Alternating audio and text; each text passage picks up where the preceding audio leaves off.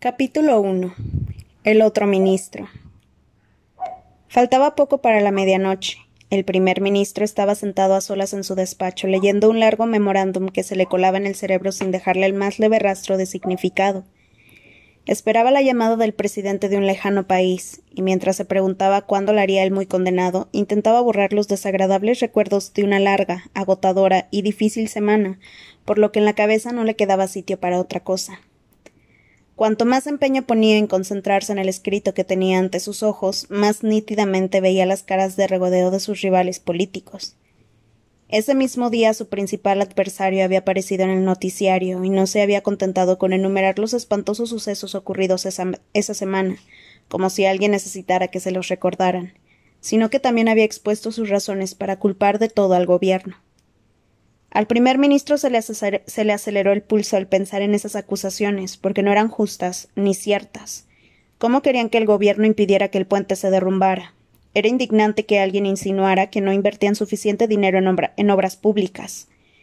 El puente en cuestión tenía menos de diez años, y ni los mejores expertos podían explicar por qué se había partido por la mitad, provocando que docenas de coches se despeñaran a las profundidades del río y cómo se atrevían a insinuar que la escasa vigilancia policíaca había facilitado los, los, dos horribles asesinatos ventilados por los medios de comunicación, o que el gobierno debería haber previsto de alguna manera el inusitado huracán del West Country con su larga lista de víctimas y daños materiales. También era por su culpa que uno de sus subsecretarios, Herbert Chorley, hubiera acabado de patitas en la calle por haber escogido una semana para comportarse de un modo tan extraño. En el país se respira un ambiente de desastre, había concluido el adversario sin disimular una ancha sonrisa. Por desgracia, esa afirmación era cierta. El primer ministro también lo notaba. La gente parecía más triste de lo habitual y el clima era el clima era malísimo. Aquella fría neblina en pleno julio no encajaba, no era normal. Pasó a la segunda hoja del memorándum, vio que todavía le quedaba mucho por leer y lo dejó por imposible. Estiró los brazos para desperezarse mientras contemplaba su despacho con tristeza. Era una habitación elegante con una magnífica chimenea de mármol enfrente de las altas ventanas de guillotina, bien cerradas para que no entrara aquel frío impropio de la estación. Al notar un ligero temblor se levantó y se acercó a las ventanas para observar la tenue neblina que se pegaba a los cristales. En ese momento, mientras se hallaba de espaldas a la habitación, oyó una débil tos detrás de él. Se quedó paralizado con la nariz pegada a su asustado reflejo en el obscuro cristal. Conocía esa tos. No era la primera vez que la oía. Se dio la vuelta poco a poco hacia el vacío despacho. Hola, dijo, intentando mostrarse más valiente de lo que en realidad se sentía. Por un instante concibió la imposible esperanza de que nadie le contestara. Sin embargo, una voz respondió de inmediato una voz clara y resuelta, propia de alguien que lee una declaración redactada de, antemano.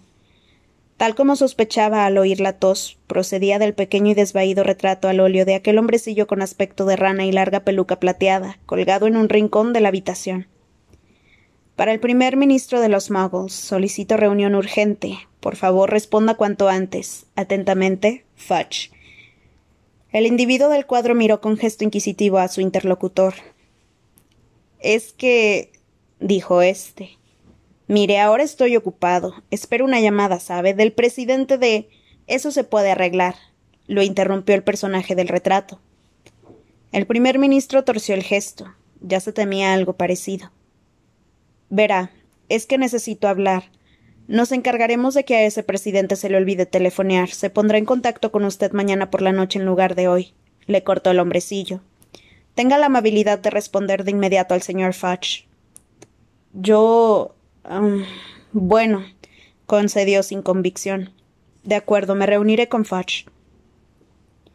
Regresó apresuradamente a su mesa arreglándose el nudo de la corbata. Apenas había tenido tiempo de sentarse y adoptar una expresión relajada e impertérrita cuando unas brillantes llamas verdosas prendieron en la chimenea. Intentando disimular cualquier indicio de sorpresa o alarma, vio cómo un corpulento individuo aparecía entre ellas girando sobre sí mismo como un trompo. Pasados unos segundos salió de la chimenea gateando y se incorporó sobre la lujosa alfombra antigua, al tiempo que se sacudía ceniza de una larga capa de rayas finas y sostenía un bombín verde lima con la otra mano. Primer ministro, los saludó Cornelius Fudge, avanzando con paso firme y la mano tendida. Me alegro de volver a verlo. El primer ministro no podía devolver el cumplido sin mentir, de modo que no dijo nada. No se alegraba lo más mínimo de ver a Fudge, cuyas ocasionales apariciones, además de resultar sumamente alarmantes, solían depararle alguna noticia nefasta. Por si fuera poco, Fudge parecía agobiado por las preocupaciones. Se lo veía más delgado, calvo y canoso, y tenía la cara surcada de arrugas. El primer ministro ya había visto ese aspecto en otros políticos y nunca aseguraba nada bueno. ¿En qué puedo ayudarlo? preguntó, estrechándole la mano con brevedad, y le señaló la dura silla que había delante de su mesa. No sé por dónde empezar, masculló Fudge mientras arrastraba la silla. Luego se sentó y colocó el bombín verde sobre las rodillas. ¡Qué semanita! ¿Usted también ha tenido una mala semana? repuso el primer ministro con fría formalidad, dándole a entender que ya tenía bastantes problemas y no necesitaba los de él. Sí, claro, contestó Fudge, frotándose los ojos con, con, gesto de cansancio y lo miró con aire taciturno. Tan mala como la suya, primer ministro. El puente de Brockdale, los asesinatos de Bones y Vance, por no mencionar la catástrofe del West Country. Usted, su gente, quiero decir, ha sido alguien de los de. ¿Tiene algo que ver su gente con estos acontecimientos? Fudge le lanzó una severa mirada y repuso. Por supuesto que tienen algo que ver. Supongo que se habrá dado cuenta de lo que está pasando, ¿no? Yo. vaciló. Ese tipo de comportamiento era lo que más le desagradaba de las visitas de Fudge. Al fin y al cabo, él era el primer ministro y no le gustaba que lo trataran como si fuera un ignorante colegial. Sin embargo, la actitud de Fudge siempre había sido la misma desde su primera reunión con él, celebrada el mismo día en que había asumido el cargo años atrás. No obstante, era un recuerdo tan vívido que parecía que aquel primer encuentro se hubiera producido el día anterior, y él sabía que lo perseguiría hasta el día de su muerte. Estaba en ese mismo despacho, de pie, solo, saboreando el triunfo logrado tras muchos años de soñar y maquinar, cuando de pronto había oído toser a sus espaldas, igual que esta noche, y al darse la vuelta, el feo personaje del retrato le había anunciado que el ministro de magia estaba a punto de llegar para presentarse. Como es lógico, el primer ministro pensó que la larga compañía y los nervios de las elecciones lo había trastornado. Se llevó un susto de muerte al ver que le hablaba un retrato, aunque eso no fue nada comparado con lo que sintió cuando un tipo que se hacía llamar mago salió despedido de la chimenea y le estrechó la mano. Él permaneció mudo de asombro mientras Fudge, con gran consideración, le explicaba que todavía había magos y brujas que vivían en secreto por todo el mundo, y lo tranquilizaba añadiendo que no hacía falta que se preocupara por ellos, dado que el Ministerio de Magia se encargaba de la comunidad mágica e impedía que la población no mágica se percatara de su existencia. Fudge había agregado que ese era un trabajo difícil, que lo abarcaba todo, desde procurar que se cumpliera el reglamento del uso responsable de escobas hasta mantener controlada a la población de dragones. Al oír esto, él se había agarrado a la mesa para no caerse. A continuación, Fudge, dándole unas paternales palmaditas en el hombro mientras él continuaba estupefacto, había concluido. No se preocupe. Lo más probable es que nunca vuelva a verme, a verme. Solo le molestaré si pasa algo verdaderamente grave en nuestra comunidad, algo que pueda afectar a los muggles es decir, a la población no mágica. Por lo demás, nuestra política siempre ha sido vivir y dejar vivir. Y permítame decirle que usted se lo está tomando mucho mejor que su predecedor. Él creyó que yo era una broma planeada por la oposición e intentó arrojarme por la ventana. Ante tal afirmación, el primer ministro había recuperado por fin el habla. Entonces, usted no es ninguna broma. Esa era su última esperanza. No, respondió Fudge con delicadeza. No, me temo que no. Mire. Y convirtió la taza de té del primer ministro en un gerbo. Pero. apuntó el otro con voz entrecortada mientras veía cómo su taza de té masticaba un trocito de su próximo discurso escrito. Pero ¿por qué nadie me ha explicado? El ministro de magia solo se muestra al primer ministro Muggle en activo, aclaró Fudge, y se guardó la varita en la chaqueta. Creemos que es la mejor manera de mantener el secreto. Pero entonces, gimoteó el primer ministro, ¿por qué no me ha avisado mi antecesor? Facha había soltado una carcajada. Querido primer ministro, ¿piensa usted contárselo a alguien? Riendo todavía con satisfacción, Facha arrojó unos polvos a la chimenea, Se metió entre las llamas de color esmeralda y se esfumó, produciendo el ruido de una, de una ventolera. El primer ministro se había quedado inmóvil y se dio cuenta de que nunca, aunque viviera muchos años, se atrevería a mencionarle ese encuentro a nadie, pues quién iba a dar crédito a sus palabras. Tardó un tiempo en recuperarse del sobresalto. Al principio intentó convencerse de que Fudge había sido una alucinación provocada por la falta de sueño acumulada a lo largo de la extenuante campaña electoral, y en un vano intento de librarse de cualquier recuerdo del desagradable encuentro, le regaló el gerbo a su sobrina, que se llevó una grata sorpresa. Además, ordenó a su secretaria particular que retirara el retrato del feo hombrecillo que había anunciado la llegada del ministro de magia. Sin embargo, resultó imposible descolgarlo, lo que le provocó gran consternación. Después de que varios carpinteros, un par de albañiles, un historiador de arte y el ministro de Hacienda intentaran sin, éxito arrancarlo de la pared, el primer ministro desistió y se resignó a confiar en que esa cosa permanecería quieta y callada durante el resto de su mandato. Alguna que otra vez habría jurado ver con el rabillo del ojo cómo el ocupante del cuadro bostezaba o se rascaba la nariz, y en un par de ocasiones el tipo desapareció como si tal cosa del marco, sin dejar tras de sí más que un sucio trozo de lienzo marrón. Con todo se acostumbró a no prestarle mucha atención al dichoso cuadro, y cuando pasaban cosas como aquellas se decía que eran efectos ópticos. Pero tres años atrás, una noche muy parecida a esta, el primer ministro también se hallaba solo en su despacho cuando el retrato había anunciado una vez más la inminente llegada de Fudge, que salió de repente de la chimenea, empapado y despavorido. Antes de que el primer ministro pudiera preguntarle qué hacía chorreando agua encima de, encima de la alfombra Axminster, el ministro de magia empezó a alargarle una perorata sobre una cárcel de la que él nunca había oído hablar, un tipo llamado Sirio Black, un sitio que sonaba algo así como Hogwarts, y un muchacho llamado Harry Potter, nada de lo cual tenía ni pizca de sentido para el primer ministro. Vengo de Azkaban, había explicado Fudge jadeando mientras inclinaba el bombín para que el agua acumulada en el ala cayera dentro de su bolsillo. Está en medio del mar del norte, ¿sabe? Ha sido un vuelo de lo más desagradable. Los dementores están muy, soliviantados. Hizo una pausa y se estremeció. Es la primera vez que alguien se fuga de allí. En fin, tenía que hablar con usted, primer ministro. Black es un asesino de muggles y es posible que pretenda reunirse de nuevo con quien usted sabe. Pero ¿qué digo? Claro que usted ni siquiera sabe quién es usted sabe. Lo miró con desesperación y propuso. Está bien, siéntese, siéntese. Será mejor que lo ponga al corriente. Tómese un whisky. No le hizo mucha gracia que lo invitaran a sentarse en su propio despacho, y menos aún que le ofrecieran su propio whisky, pero aún así se sentó. Fudge sacó su varita, hizo aparecer de la nada dos grandes vasos llenos de un líquido ámbar, le puso uno en la mano al primer ministro y acercó una silla. Fudge habló durante más de una hora. Hubo un momento en que al no querer pronunciar cierto nombre en voz alta lo escribió en un trozo de pergamino que le puso al primer ministro en la mano. Cuando por fin se levantó con intención de marcharse, su anfitrión se levantó también. De modo que usted cree que. Entornó los ojos y miró el trozo de pergamino que tenía en la mano izquierda y leyó.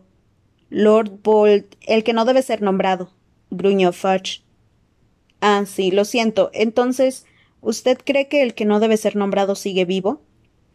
Dumbledore asegura que sí, respondió Fudge mientras se abrochaba la capa hasta la barbilla pero nunca lo hemos encontrado. En mi opinión, él no supone ningún peligro a menos que cuente con apoyo, de modo que quien, que quien debería preocuparnos es Black.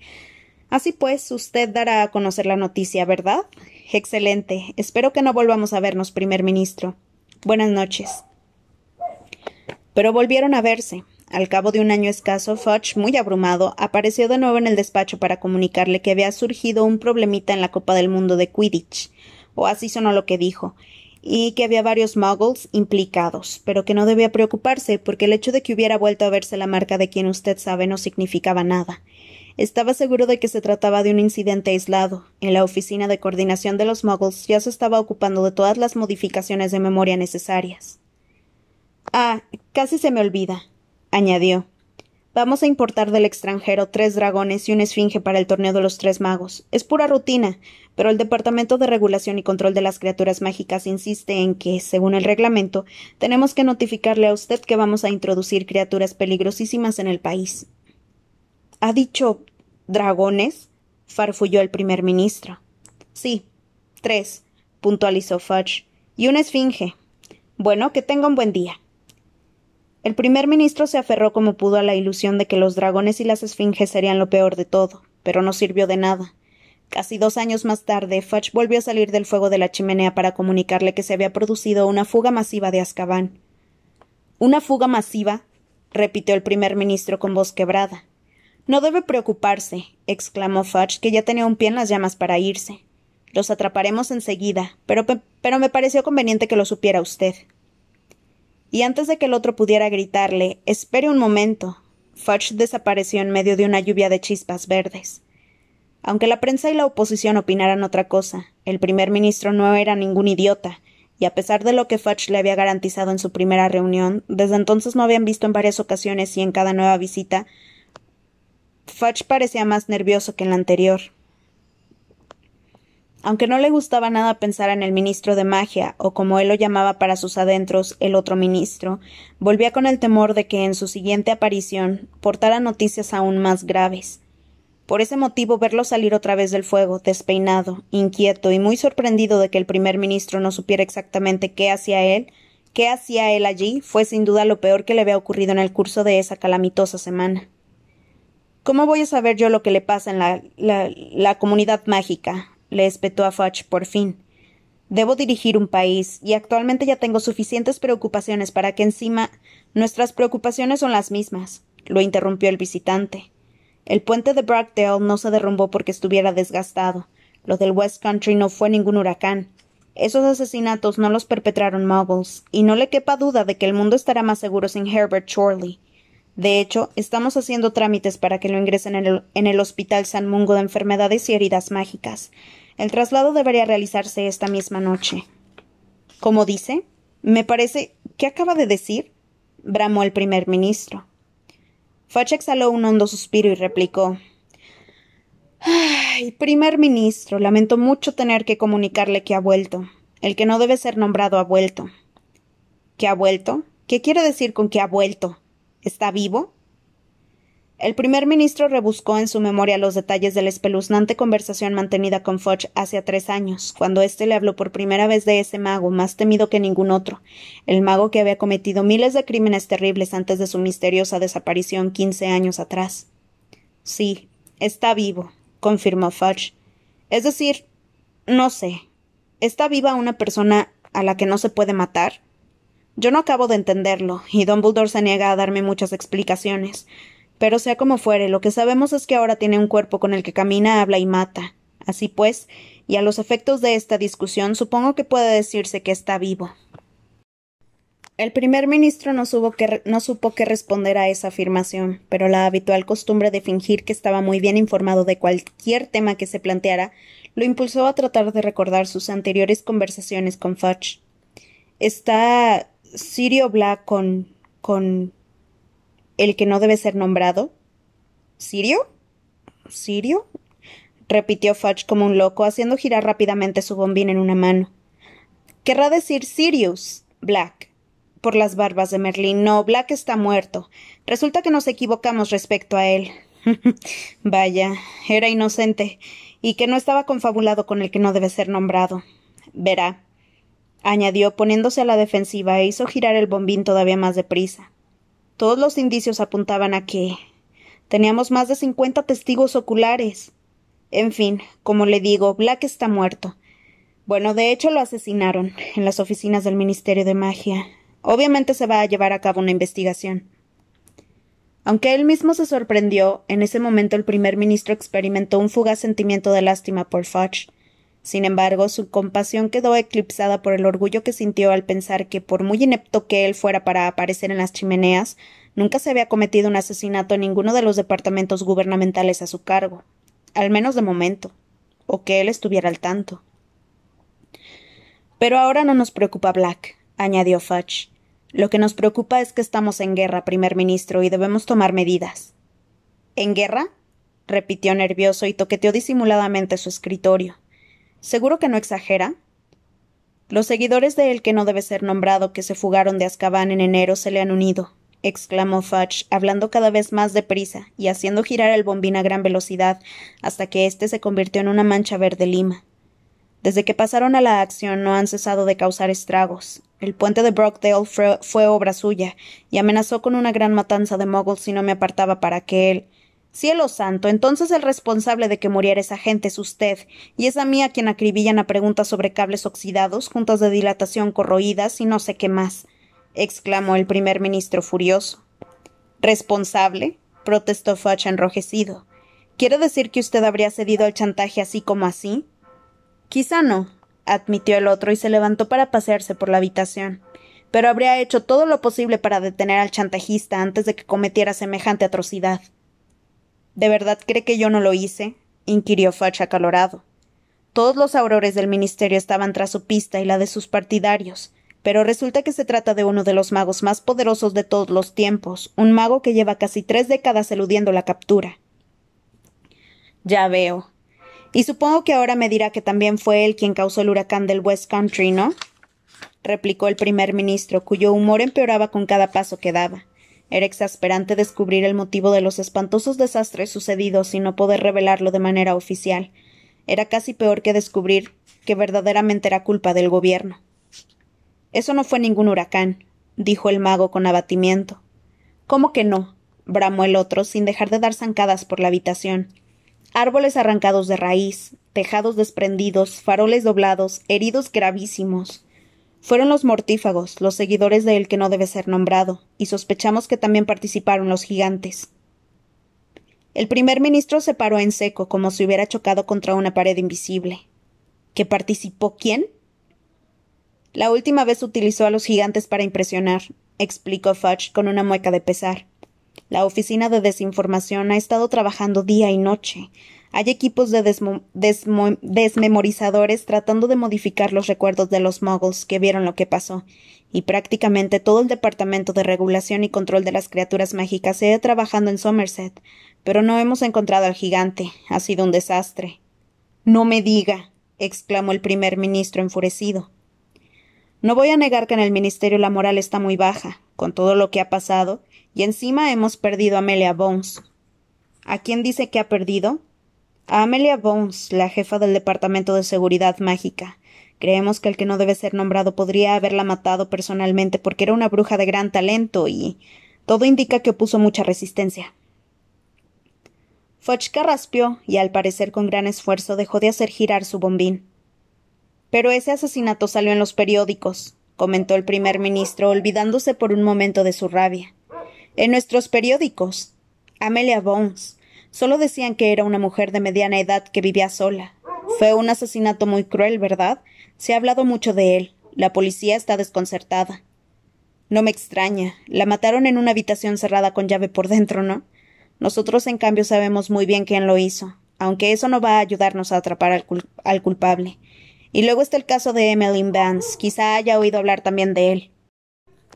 Sí, ya lo creo. De hecho, ocurrió muy cerca de aquí. Los periódicos se dieron, un verdadero festín, alteración de la ley y el orden en el patio trasero del primer ministro. Y por si todo eso fuera poco, prosiguió Fudge sin hacerle mucho caso, hay dementores pululando por todas partes y atacando a la gente a diestra y siniestra. En otros tiempos más felices esa frase habría sido ininteligible para el primer ministro, pero ahora estaba mejor informado. Tenía entendido que los dementores vigilaban a los prisioneros de Azkaban. Aventuró. Sí, eso hacían, repuso Fudge con voz cansina. Pero ya no es así. Han abandonado la prisión y se han unido al que no debe ser nombrado. Admito que eso supuso un duro golpe para nosotros. Pero. arguyó el primer ministro alarmándose por momentos. ¿No me dijo que esas criaturas eran las que les absorbían la esperanza y, la felicidad a las personas? Exacto, y se están reproduciendo. Eso es lo que provoca esta neblina. El primer ministro medio desmayado se dejó caer en una silla. La perspectiva de que hubiera criaturas invisibles acechando campos y ciudades para abatirse sobre sus presas y propagar la desesperanza y el pesimismo entre sus votantes le producía mareo. Mire, Fudge, tiene que hacer algo. Es su obligación como ministro de magia. Mi querido primer ministro no pensará que todavía soy ministro de magia después de lo ocurrido, ¿verdad? Me despidieron hace tres días. Hace dos semanas que la comunidad mágica en pleno pedía a gritos mi dimisión. Nunca los había visto tan unidos desde que, desde que ocupé el cargo. exclamó Fudge, tratando de sonreír. El primer ministro no supo qué decir. Pese a su indignación y a la comprometida posición en que se encontraba, todavía compadecía al hombre de aspecto consumido que estaba sentado frente a él. Lo siento mucho, dijo por fin. ¿Puedo ayudarlo de alguna forma? Es usted muy amable, pero no puede hacer nada. Me han enviado aquí esta noche para ponerlo al día de los últimos acontecimientos y para presentarle a mi sucesor. Ya debería haber llegado, aunque con tanto lío andará muy ocupado. Fudge se dio la vuelta y miró el retrato del feo hombrecillo de la larga y rizada peluca plateada que estaba hurgándose una oreja con la punta de una pluma. Al ver que el mago lo observaba, anunció Enseguida viene, está terminando una carta para Dumbledore. Pues le deseo suerte, replicó Fudge con un tono que por primera vez sonaba cortante. Yo llevo dos semanas escribiendo a Dumbledore dos veces al día, pero no va a ceder un ápice. Si él estuviera dispuesto a persuadir al muchacho, quizá yo todavía en fin, tal vez Screamgore tenga más éxito que yo. Fudge se sumió en un silencio ofendido, pero casi de inmediato fue interrumpido por el personaje del cuadro que habló con su voz clara y ceremoniosa. Para el primer ministro de los Muggles solicito reunión urgente. Le ruego que responda cuanto antes. Rufus Screamgore, nuevo ministro de magia. Que pase, que pase, dijo el primer ministro sin prestar mucha atención y apenas estremeció cuando las llamas de la chimenea se tornaron verde esmeralda, aumentaron de tamaño y revelaron a un segundo mago que giraba sobre sí mismo en medio de ellas, y a quien poco después arrojaron sobre la lujosa alfombra antigua. Fudge se puso en pie, y tras un momento de vacilación, el primer ministro lo imitó. El recién llegado se incorporó, se sacudió la larga y negra túnica y miró alrededor. Lo primero que le vino a la mente al primer ministro fue la absurda idea de que Rufus Scrimgore parecía un león viejo. Tenía mechones de canas en la melena castaño rojiza y en las pobladas cejas. Detrás de sus gafas de, de montura metálica brillaban unos ojos amarillentos. Era larguirucho y pese a que cojeaba un poco al andar se movía con elegancia y desenvoltura. A primera vista aparentaba ser una persona rigurosa y astuta. El primer ministro, creyó entender por qué la comunidad mágica prefería a Screamgore en lugar de Fudge como líder en esos peligrosos momentos. ¿Cómo está usted? lo saludó el gobernante con educación tendiéndole la mano. Screamgore se la estrechó con rapidez mientras recorría el despacho con la mirada. A continuación sacó una varita mágica de su túnica. ¿Fudge se lo ha contado todo?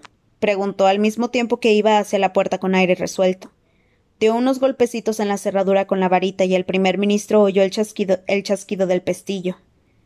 Pues sí, contestó.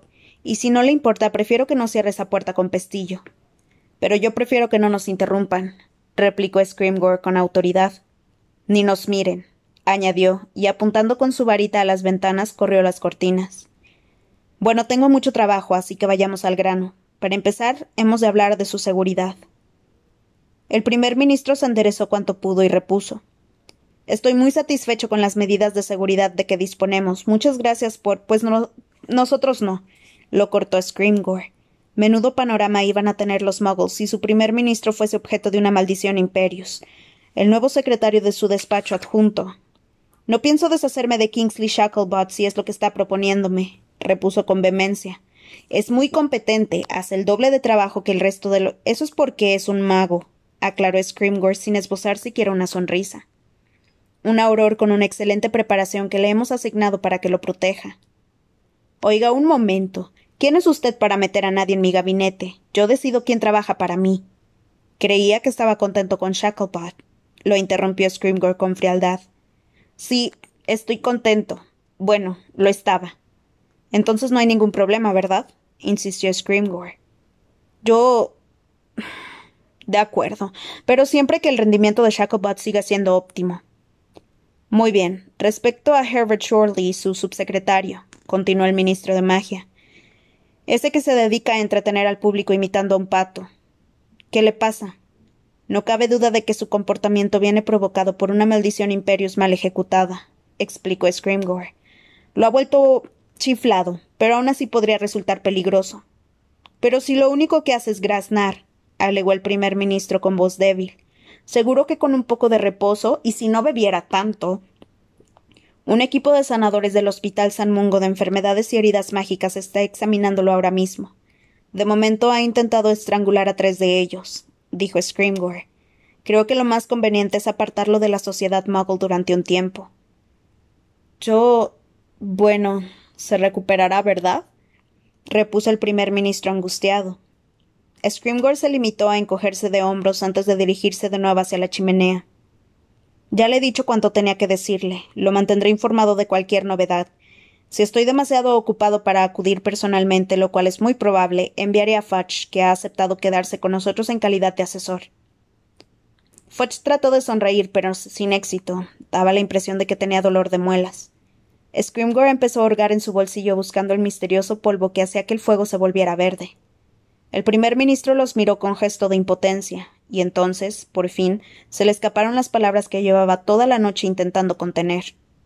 Pero si ustedes son magos, caramba. Ustedes saben hacer magia. Seguro que pueden solucionar cualquier situación.